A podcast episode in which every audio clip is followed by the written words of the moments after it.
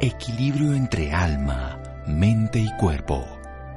Bienvenidos a Sanamente, la cita con el bienestar. Dirige Santiago Rojas.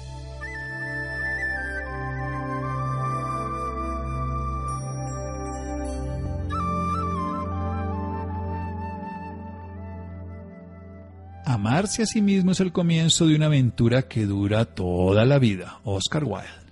Buenas noches, estamos en Sanamente de Caracol Radio, su programa de salud. Cuando uno mira las estadísticas médicas, se acerca más o menos a que el 80% de los hombres al final de su vida tienen menos cabello. Al contrario pasa con las mujeres. La caída del cabello puede generar muchos trastornos desde el punto de vista estético, también anímico, social.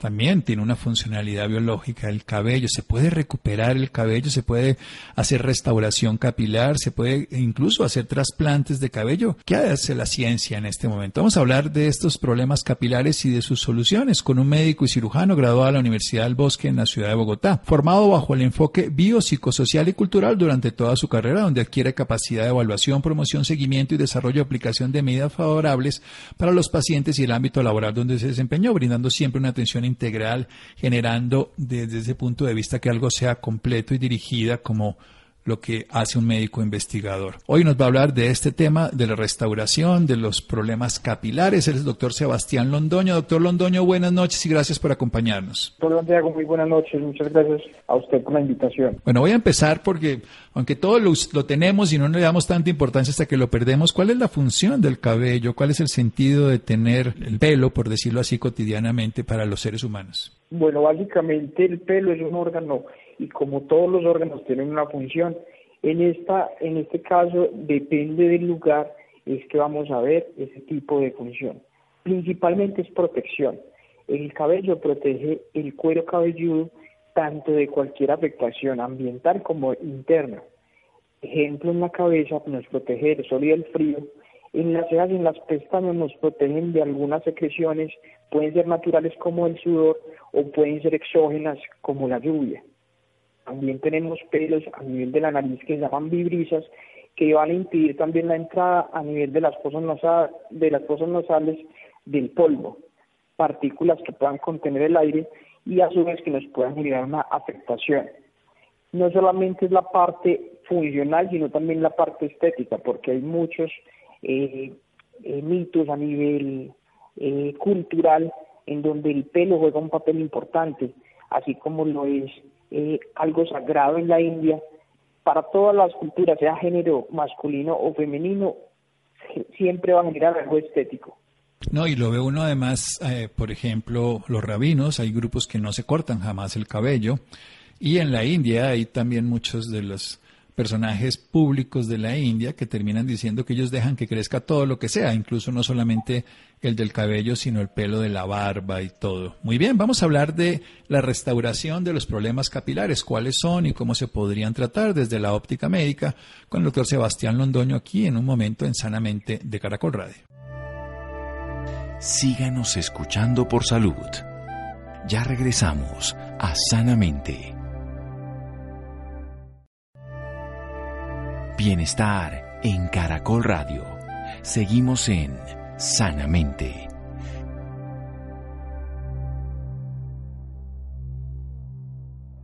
Seguimos en Sanamente de Caracol Radio. El cabello es sagrado para muchas tradiciones, para muchas mujeres es esencial, para la estética, incluso cuando hay caída del cabello por tratamientos como el cáncer oncológico pueden alterar mucho la capacidad, la autoimagen, la valoración. Tiene una función protectora como en el cuero cabelludo para evitar que el sol nos queme, los irrite. También tiene una capacidad, como ocurre en las cejas, de evitar que las secreciones como el propio sudor o la lluvia afecten los ojos, que es un órgano vital. En la nariz, las vibrisas, como se llaman, esos pelitos que tenemos que a veces sobresalen y que son muy comunes en los hombres, más grandes que en las mujeres, tienen la capacidad de atrapar el polvo, el polen y muchas otras cosas para que no lleguen a la vía respiratoria. Nos cubren, nos protegen, nos generan además un cambio en la temperatura, pero sobre todo el interés en la cabeza, en el cuero cabelludo, en el cabello, tiene que ver entonces con la belleza, con la estética, con la funcionalidad que se da a una persona que lo tiene. Doctor Sebastián, ¿cuáles son esos problemas capilares más comunes? Es muy importante cuando nos vemos enfrentados a un trastorno capilar, clasificarlo. y semiológicamente lo más común se denomina alopecia. En términos generales podemos dividirlo en alopecias inflamatorias y no inflamatorias. las alopecias inflamatorias son aquellos que secundario a alguna enfermedad, como hoy en día y es muy común, el síndrome post-COVID causa un efluvio telógeno. Eso se puede considerar una alopecia inflamatoria, que al tratarse la causa, en ese caso, que la secuela desaparece, la caída del pelo desaparece con ella. Siendo diferente la alopecia androgenética no inflamatoria, que es un tipo de alopecia genética, en donde ya es una condición del paciente, sea hombre o mujer, que va a vivir consigo toda la vida, pero se va a buscar es el control de ella para evitar que tenga una alopecia total, o sea, una pérdida total del pelo. Y desde ahí es que se parten los, los tratamientos como tal. Y entonces tenemos la inflamatoria, que tiene una causa que la inflama, la altera, le genera en este caso la caída. Pensemos un poquito en la mujer en el embarazo, por ejemplo. También hay una caída del cabello. Es, ¿Cuál es la causa? Correcto. La, la alopecia en la caída de pelo en las mujeres embarazadas se considera por déficit nutricional no quiere decir que es porque le falte a la mujer embarazada, sino porque ya está en una condición fisiológica de partir los nutrientes intrínsecos de ella y pasarlos al feto, al menor, para consigo los dos se suplan de estos elementos. De ahí parte que son oligoelementos, vitaminas, nutrientes que se van perdiendo a nivel de la madre y va a generar una caída totalmente progresiva es decir, se activa la fase telógena, que es la decaída del pelo, y consigo va, va a durar entre 4 a 6 meses posparto o durante su etapa gestacional también se pueden evidenciar casos. Sin embargo, es una alopecia que se puede eh, considerar dentro de las inflamatorias y después de su eh, posparto, al solo necesitar nutrientes capilares, puede cesar esta caída. Bueno, es absolutamente claro. La madre comparte entonces sus nutrientes con el feto y eso hace que pues ella lo pierda y después obviamente en la lactancia y lo que ha gastado pues se le va cayendo. ¿Qué es lo que acumula? ¿Qué es lo que atesora? ¿Por qué se puede mirar en el cuero cabelludo y sobre todo en el folículo piloso, en el cabello se pueden encontrar toxicidades, se pueden encontrar nutrientes, saber el estado nutricional de una persona? Sí, nosotros es importante cuando realizamos las valoraciones de todos los pacientes evaluar el estado folicular. Y el estado folicular normal es donde se parte eh, para evidenciar que hay aquel problema. Un folículo piloso debe estar constituido también de glándulas y que la glándula, en este caso sebácea, esté también normal, nos habla de que el folículo tiene un componente normal. Como está mediado de muchas hormonas y vitaminas, pues obviamente los colores, que son pigmentaciones en caso tal por la melanina, es otro de los signos que nos va a decir nosotros y determina que el folículo está normal y por ende la paciente no va a tener ninguna alteración. Cuando alguno de esos criterios está alterado, ya se parte que hay una alteración como tal y es donde tenemos que empezar a definir qué tratamiento es viable. Bien, entonces, si, si se le cae el cabello a una persona, bueno, tenemos entonces trastornos de la glándula sebácea. ¿Qué pasa con la circulación? Antes de que hablemos obviamente de esta androgénica genética, sino desde el punto de vista de pues, trastornos circulatorios, enfermedades que puedan existir o algo para que se mantenga con suficiente irrigación el folículo piloso, el pelo. Esto es muy importante y es crucial, crucial entenderlo que como todos los órganos es necesario quien los mantenga y les dé una oxigenación como tal. En este caso es la circulación. La, zona del cuero cabelludo está muy bien irrigada y cuando hay trastornos sistémicos del paciente, ejemplo apnea del sueño en donde se va perdiendo una oxigenación por ciertos segundos, ejemplo enfermedades ateroscleróticas, ejemplo, enfermedades que me produzcan trastornos de la coagulación, va a generar directamente un trastorno a nivel de ese folículo porque no va a tener una buena irrigación y por ende la oxigenación que me va a dar para la fase catágena, es decir, de recambio del folículo, no va a ser idónea. Hay también partes en donde se puede determinar que hay una circulación interrumpida por presiones que puede ser el uso excesivo de gorras, el uso excesivo de cascos, siendo esto un mito, sí, pero cuando hay una enfermedad per se de la circulación sí puede ser un atenuante. Y en este caso hay que tener claro esa parte.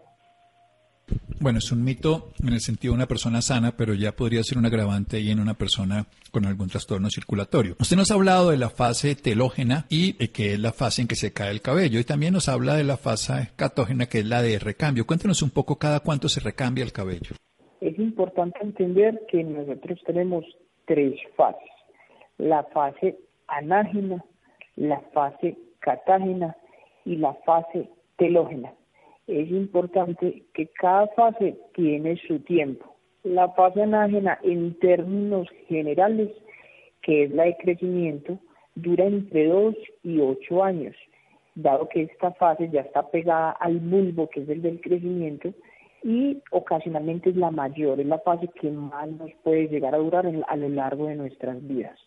La fase catágena o catágena, esa sí se extiende más o menos entre 2 a 3 semanas y media y es cuando el folículo está creciendo muy, muy delgadito, él hace un recambio para que este crezca con mayor grosor y nos va a generar, pues obviamente, el aspecto de que se vea más pintado el folículo, o sea, con mayor melanina.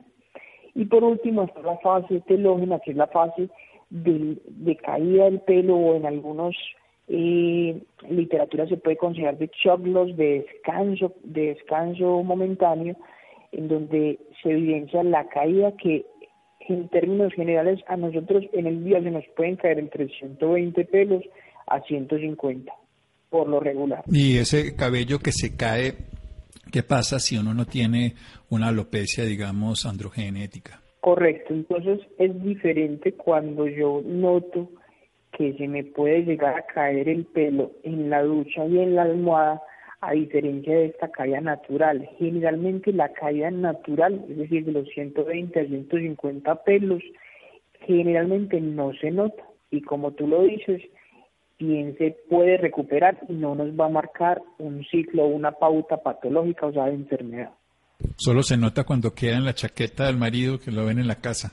Ahí sí se dan cuenta de ese pelito que se cae. Correcto. Pero el resto no se nota porque es de manera natural. Bueno, vamos a hacer un pequeño corte porque la siguiente parte viene todo su especialidad. Excelente clase, mi querido profe, sobre lo que es el folículo piloso y lo que es la caída del cabello. Pero ahora vamos a ver la solución. Ya aprendimos lo que pasa, ahora vemos cómo lo solucionamos. Seguimos aquí en Sanamente de Caracol Radio. Síganos escuchando por salud. Ya regresamos a Sanamente. Bienestar en Caracol Radio. Seguimos en sanamente.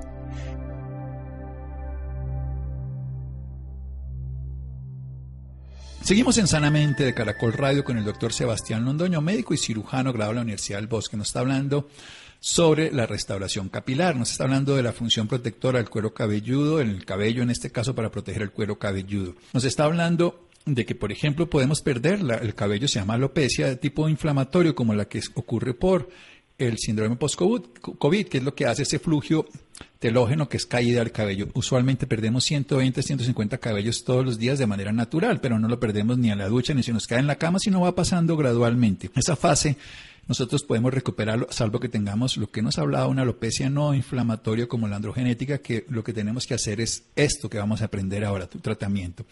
Durante el embarazo, porque la madre durante ese tiempo hace que sus nutrientes se compartan con su bebé, puede tener caída del cabello que puede durar incluso hasta seis meses en el posparto. Obviamente está compartiendo sus nutrientes y le está dando de comer a su bebé. Tenemos una fase del crecimiento anágena que es dura los 2 a 8 años cuando se va constituyendo, una que es mucho más corta, que es la catágena, que es la que dura 2 a 3 semanas y esta se va haciendo ese recambio, que es la que está el folículo muy delgadito, se está eh, cuidando y la que ya habíamos hablado de la caída. Nos ha enseñado de una manera maravillosa todo este proceso funcional y estético, pero se nos cae el cabello y ¿qué podemos hacer, doctor Londoño? ¿Cómo podemos corregirlo? ¿Cómo podemos mantenerlo en equilibrio? ¿Cómo podemos restaurar el cuero cabelludo de una manera tal saludable? Porque la mala circulación lo que nos hablaba, la hipertensión, las enfermedades que se tienen sistémicas, pero ¿cómo podemos hacer la recuperación de, del cabello para las personas que lo han perdido? Para mí siempre es fundamental conjugar cuatro factores principales.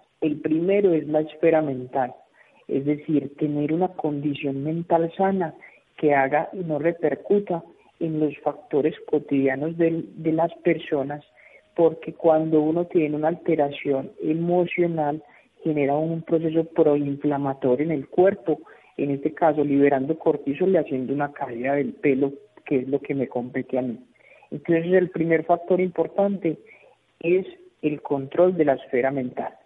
El segundo factor importante es la alimentación.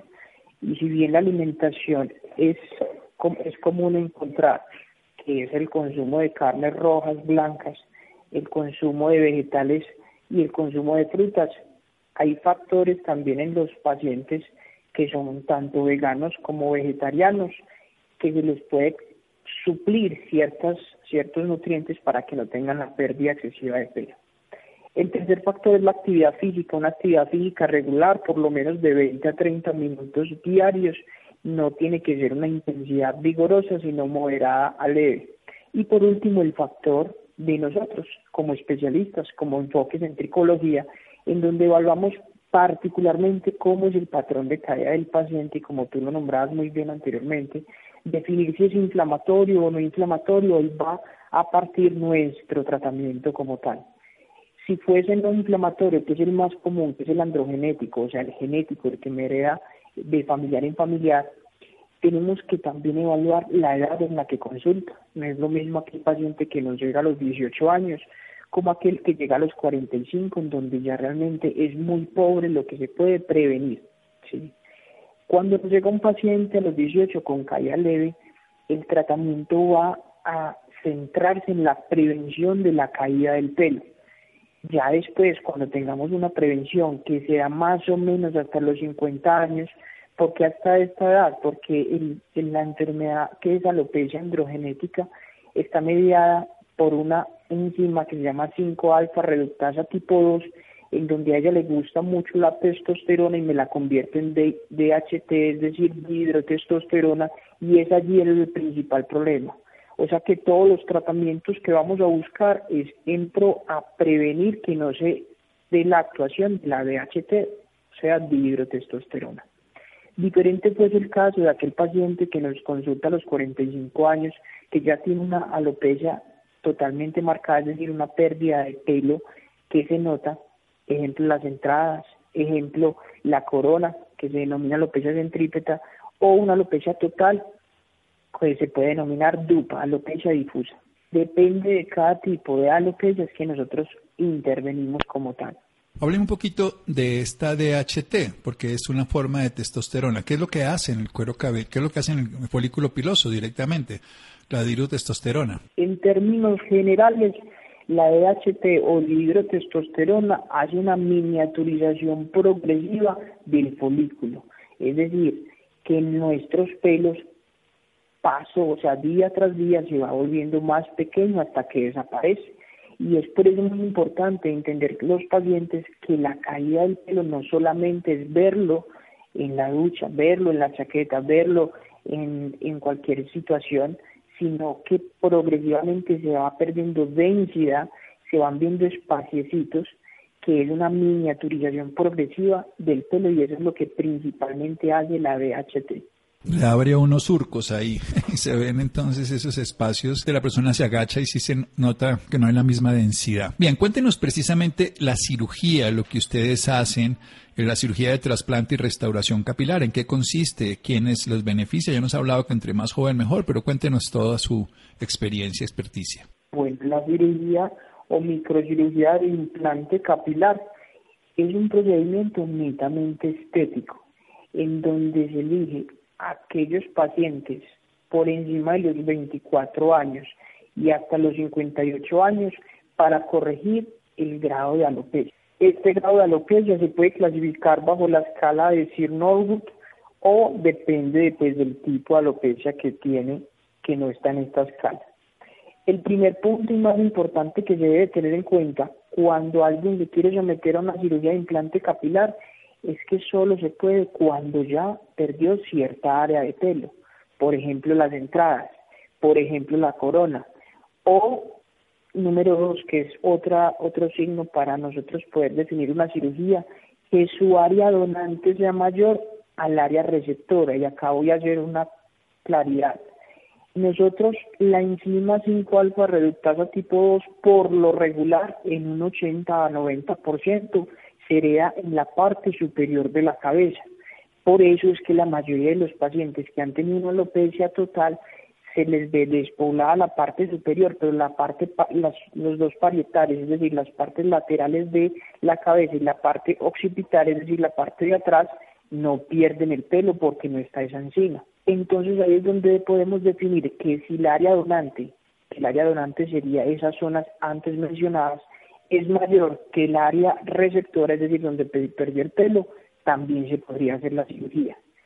Si fuera al revés, el resultado sería muy poco estético.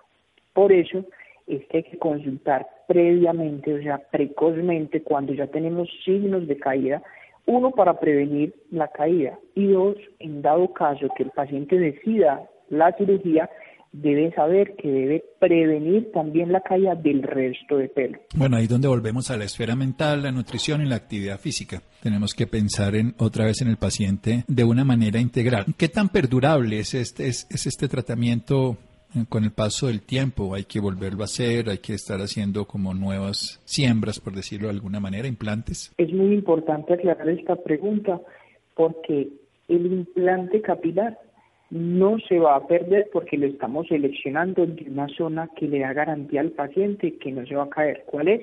La que mencionamos previamente, que es la área parietal de la cabeza y la zona occipital, que donde generalmente todos los pacientes con alopecia lo tienen.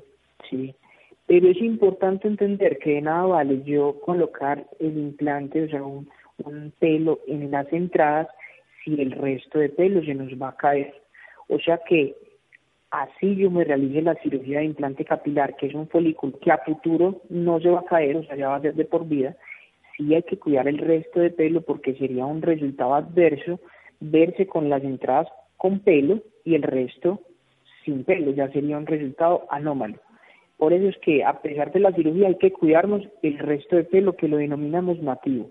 Volvemos siempre a lo mismo, por eso toca hacer un buen diagnóstico, un buen procedimiento y un éxito a través de una acción adecuada.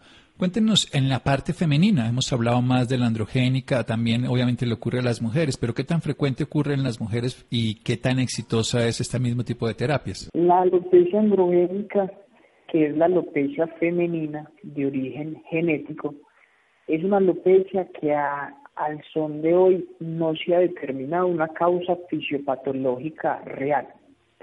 Si bien hay hipótesis que la más cercana es que no hay una enzima, una enzima que me convierta los andrógenos a estrógenos, es por ende que no hay un tratamiento certero para prevenir y controlar la alopecia androgénica.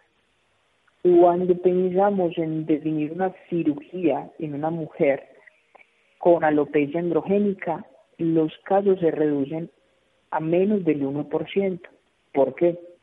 Porque esta alopecia androgénica es difusa, es decir, en toda la cabeza. Por ende, si yo saco algún folículo de cualquier zona de la cabeza, va a estar enferma y la paso a una zona donde ha perdido, a futuro se va a caer. Por eso es que la alopecia androgénica para cirugía de implante capilar es muy poco usado. Y de hecho se deriva todo a tratamiento médico controlador y restaurador, porque ya, ya no hay una terapia curativa como tal.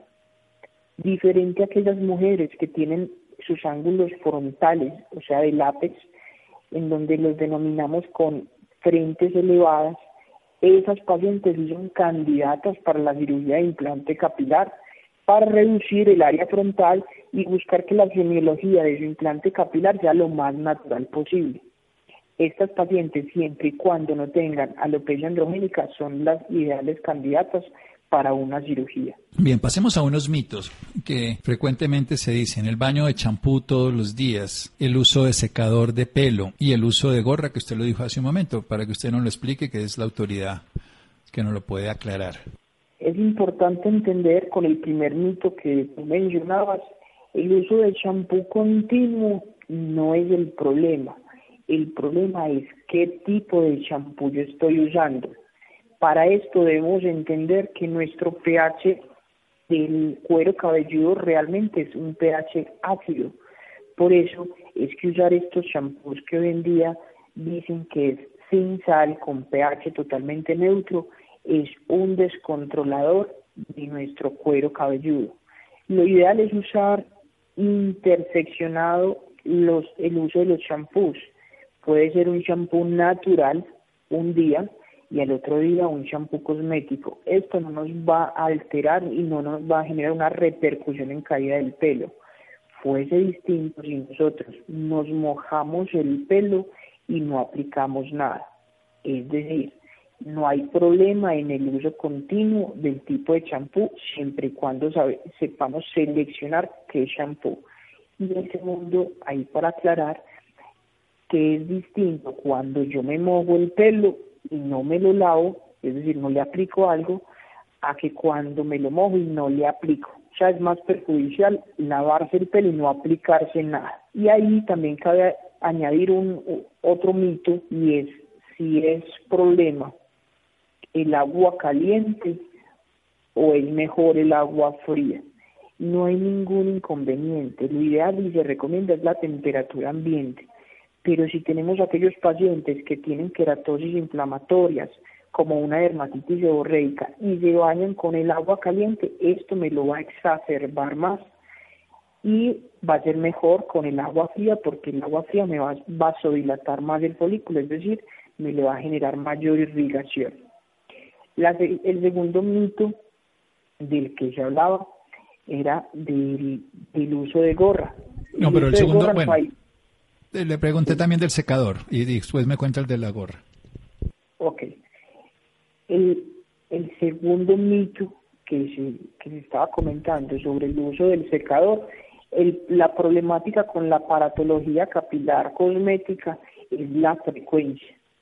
No es un mito de que el usar secador sea la, el que me causa la caída, es la frecuencia con la que lo uso. Es decir, si lo uso todos los días, va a generar un daño, va a generar un trauma diario y va a favorecer la caída del pelo, diferente a aquella persona que lo use solamente una vez por semana. O sea que el mito realmente ahí es dual. Sí, en dado caso que la persona lo use diario igual que la plancha, y no si la persona lo usa con una frecuencia separada. Por último, el mito de la gorra hace alusión a lo que previamente estábamos hablando de la fricción, es decir, de que hacemos una pausa de circulación y va a ser mayor y más lesiva en aquellos pacientes que tienen procesos inflamatorios, vuelvo y hablo de la queratosis seborreica, y los pacientes que tienen micosis como, como alopecia con caspa, y aquellos pacientes que tienen una categoría de su, de su folículo, o sea, de su pelo, grado 1, o sea, muy delgadito. Sí va a favorecer la caída cuando son estas condiciones. De resto, aquellas personas que no cumplen con las características, se consideraría un mito que la gorra les tumbaría el pelo.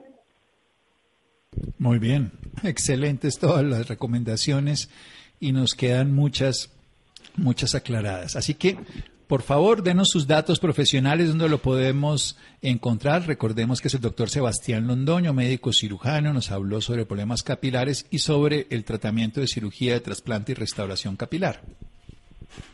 Bueno, nosotros nos, nos encontramos en las ciudades principales, eh, en la clínica Mediarte, en Bogotá, en Medellín hay dos sedes que es Ciudad del Río, donde me encuentro yo en la Torre Médica del Tesoro, consultorio 1352, en la ciudad de Barranquilla, en la ciudad de Cali, en la ciudad de Ibagué, en la ciudad de Bucaramanga y prontamente nos vamos a encontrar en la ciudad de Villavicencio. Aquí les estaremos esperando para todos aquellos pacientes que cursan con algún trastorno capilar o si bien quieren prevenir algún problema, con gusto los atenderemos. Mediarte. Aquí está en la ciudad de Medellín, 1352 allá Esto es el, edificio El Tesoro, fue lo que dijo, ¿no? Y sí, correcto. Cali, Barranquilla, Bucaramanga, Ibagué, Bogotá y próximo Villavicencio. Bueno, clínica Mediarte, fundamental para el cuidado del cabello. Doctor Sebastián Londoño, muchas gracias. A ustedes por la invitación, muchas gracias y tengan feliz día. Seguimos en Sanamente de Caracol Radio. Síganos escuchando por salud. Ya regresamos a Sanamente. Bienestar en Caracol Radio. Seguimos en Sanamente.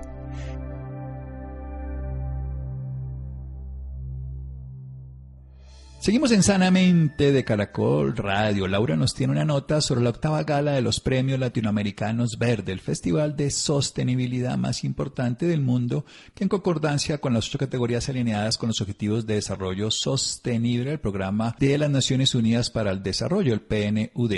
Laura, buenas noches. Hola, muy buenas noches, Santiago, para usted y para todas las personas que nos sintonizan a esta hora.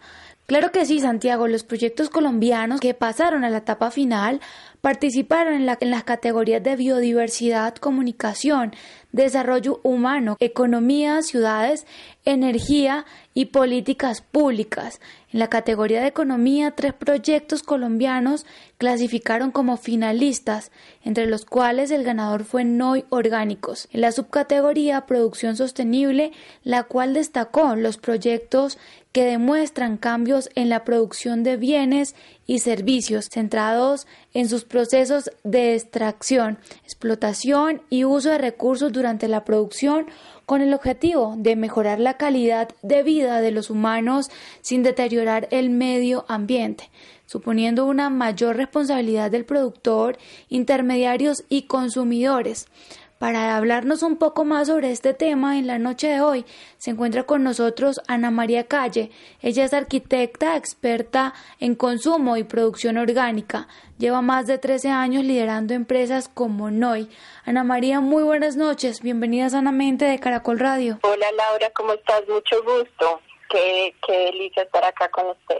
Bueno, Ana María, para iniciar, háblenos un poco de los premios Latinoamérica Verde. Bueno, te cuento, son fueron creo que 1.700 participantes a nivel Latinoamérica, habían algunos de, Norteamérica, pero más que todo Latinoamérica. Y pues nosotros finalmente, después de una selección difícil y complicada, quedamos de primer puesto en producción sostenible lo cual nos hace pues muy felices de este reconocimiento eh, digamos que nos, nos ayuda a, a seguir adelante y seguir con este proyecto que nos apasiona tanto. Bueno, Ana María, como lo mencioné anteriormente, Noy Orgánicos participó en la categoría Economía y subcategoría Producción Sostenible.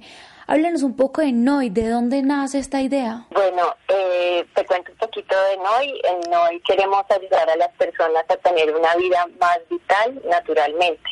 Esto lo hacemos por medio del consumo de vegetales pulverizados orgánicos que cultivamos nosotros eh, en Calera, entre Calera y Huasca, en un lugar muy privilegiado donde hay unos bosques increíbles que son nuestra razón de ser. Nosotros por cada tarro que vendemos o por cada pedido que vendemos, sembramos un árbol en nuestro hermoso páramo de Chingaza y tenemos, digamos, una reserva natural que cada año vamos creciendo y creciendo. Y el, digamos que el, el proyecto nació porque queríamos buscar alternativas de cómo cultivar en estas zonas que igual, digamos, nuestros campesinos eh, queremos que sigan ahí, que cultiven, pero a la vez preservando y, y buscando otras alternativas de cultivos adicionales a la papa convencional que tiene tantos químicos entonces por eso nació, digamos, estos pulverizados eh, que son pulverizados para poderle llegar a millones de colombianos con eh, mezclas específicas para la salud. Entonces eh, están los super verdes, que son para la digestión, están los super rojos, que son para mejorar como los niveles de energía y el rendimiento mental, y el wheatgrass, que te ayuda a, alcalinizar la sangre, a combatir, combatir cuando estás enfermito, combatir, como tener mejores defensas y así. Ana María, esto es algo súper importante, ya que en estos momentos el mundo está en una crisis de contaminación terrible. ¿Qué le dice usted a todas las personas o empresas que no están haciendo nada para ayudar al planeta? Bueno, yo, yo les doy ánimo en el sentido de que sí se puede tener eh, negocios, sí se puede tener producciones y también a la vez se puede devolverle a la tierra. Digamos que el lema de Noy es, nosotros cultivamos y cosechamos los vegetales, pero siempre le devolvemos eso que le quitamos en esa cosecha al suelo y, y al medio ambiente. Entonces, y lo mismo con cuando estamos produciendo nuestros tarros para empacar las cosas, siempre estamos buscando mejores empaques para que sean reciclables, siempre siempre hay una manera de hacer las cosas mejor. Entonces, entonces en estas empresas yo invito a las empresas grandes, a, a las que ya están, ya son rentables, a que pongan en su granito de arena y que también apoyen al medio ambiente y devuelvan lo que le están quitando a, a nuestros recursos naturales. Claro que sí, algo súper importante. Bueno, y háblenos un poco del proceso de este premio, cómo fue todo, cuántos proyectos estaban participando y cómo se sintieron ustedes cuando ganaron. Bueno, como te contaba, fueron 1.700 proyectos, eh, 19 categorías. Entre esas estaba nuestra categoría que es producción sostenible.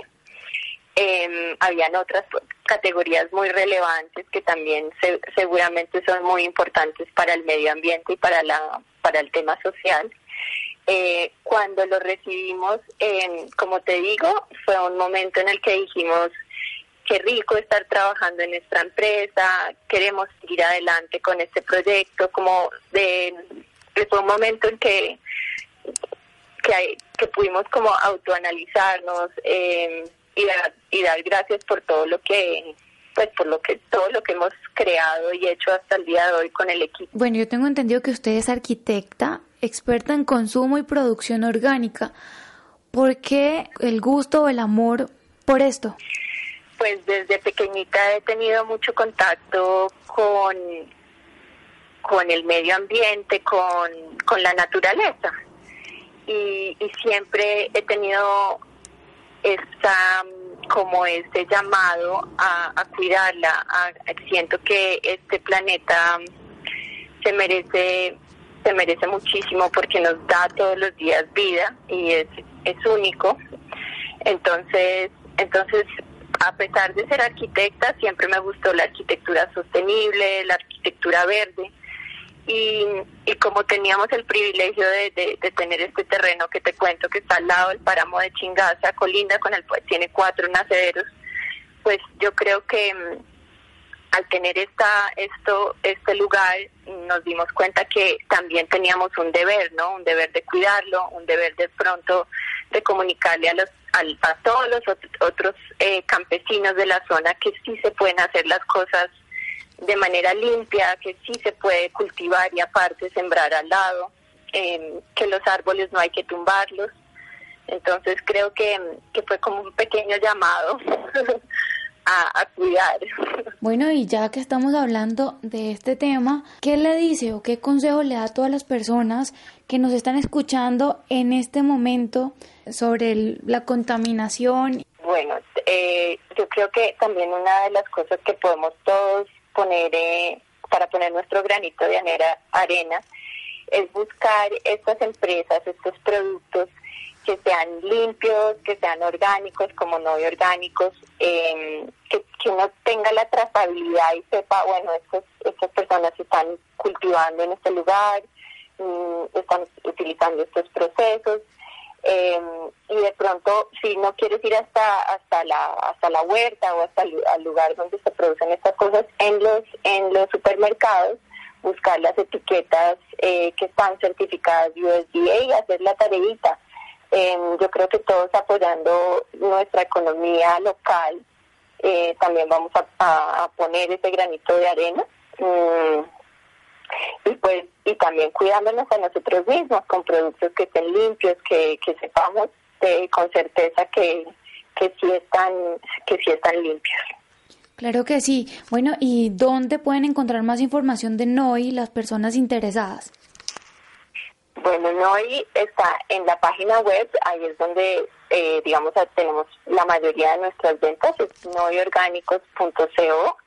También estamos en Instagram y ahí respondemos todos los mensajes en, mensajes directos, que es noiorgánicos.co, M-O-I orgánicos. Y pues nosotros tenemos unas nutricionistas dedicadas a responder el WhatsApp y hacemos unas asesorías de 20 minutos nutricionales para resolver cualquier duda, digamos si, si te está doliendo el estómago, si tienes mala digestión, entonces la, la nutricionista te ayuda a escoger el mejor producto para, para la necesidad de cada persona. Perfecto, Ana María, muchísimas gracias por esta valiosa información y por acompañarnos esta noche aquí en Sanamente de Caracol Radio. Gracias por tu tiempo y gracias a todos. Gracias, querida Laura. Muchas gracias, Fer, Ricardo Bedoya, Jessy Rodríguez. Gracias, Freddy. Quédense con una voz en el camino con Ley Martin. Caracol piensa en ti. Buenas noches.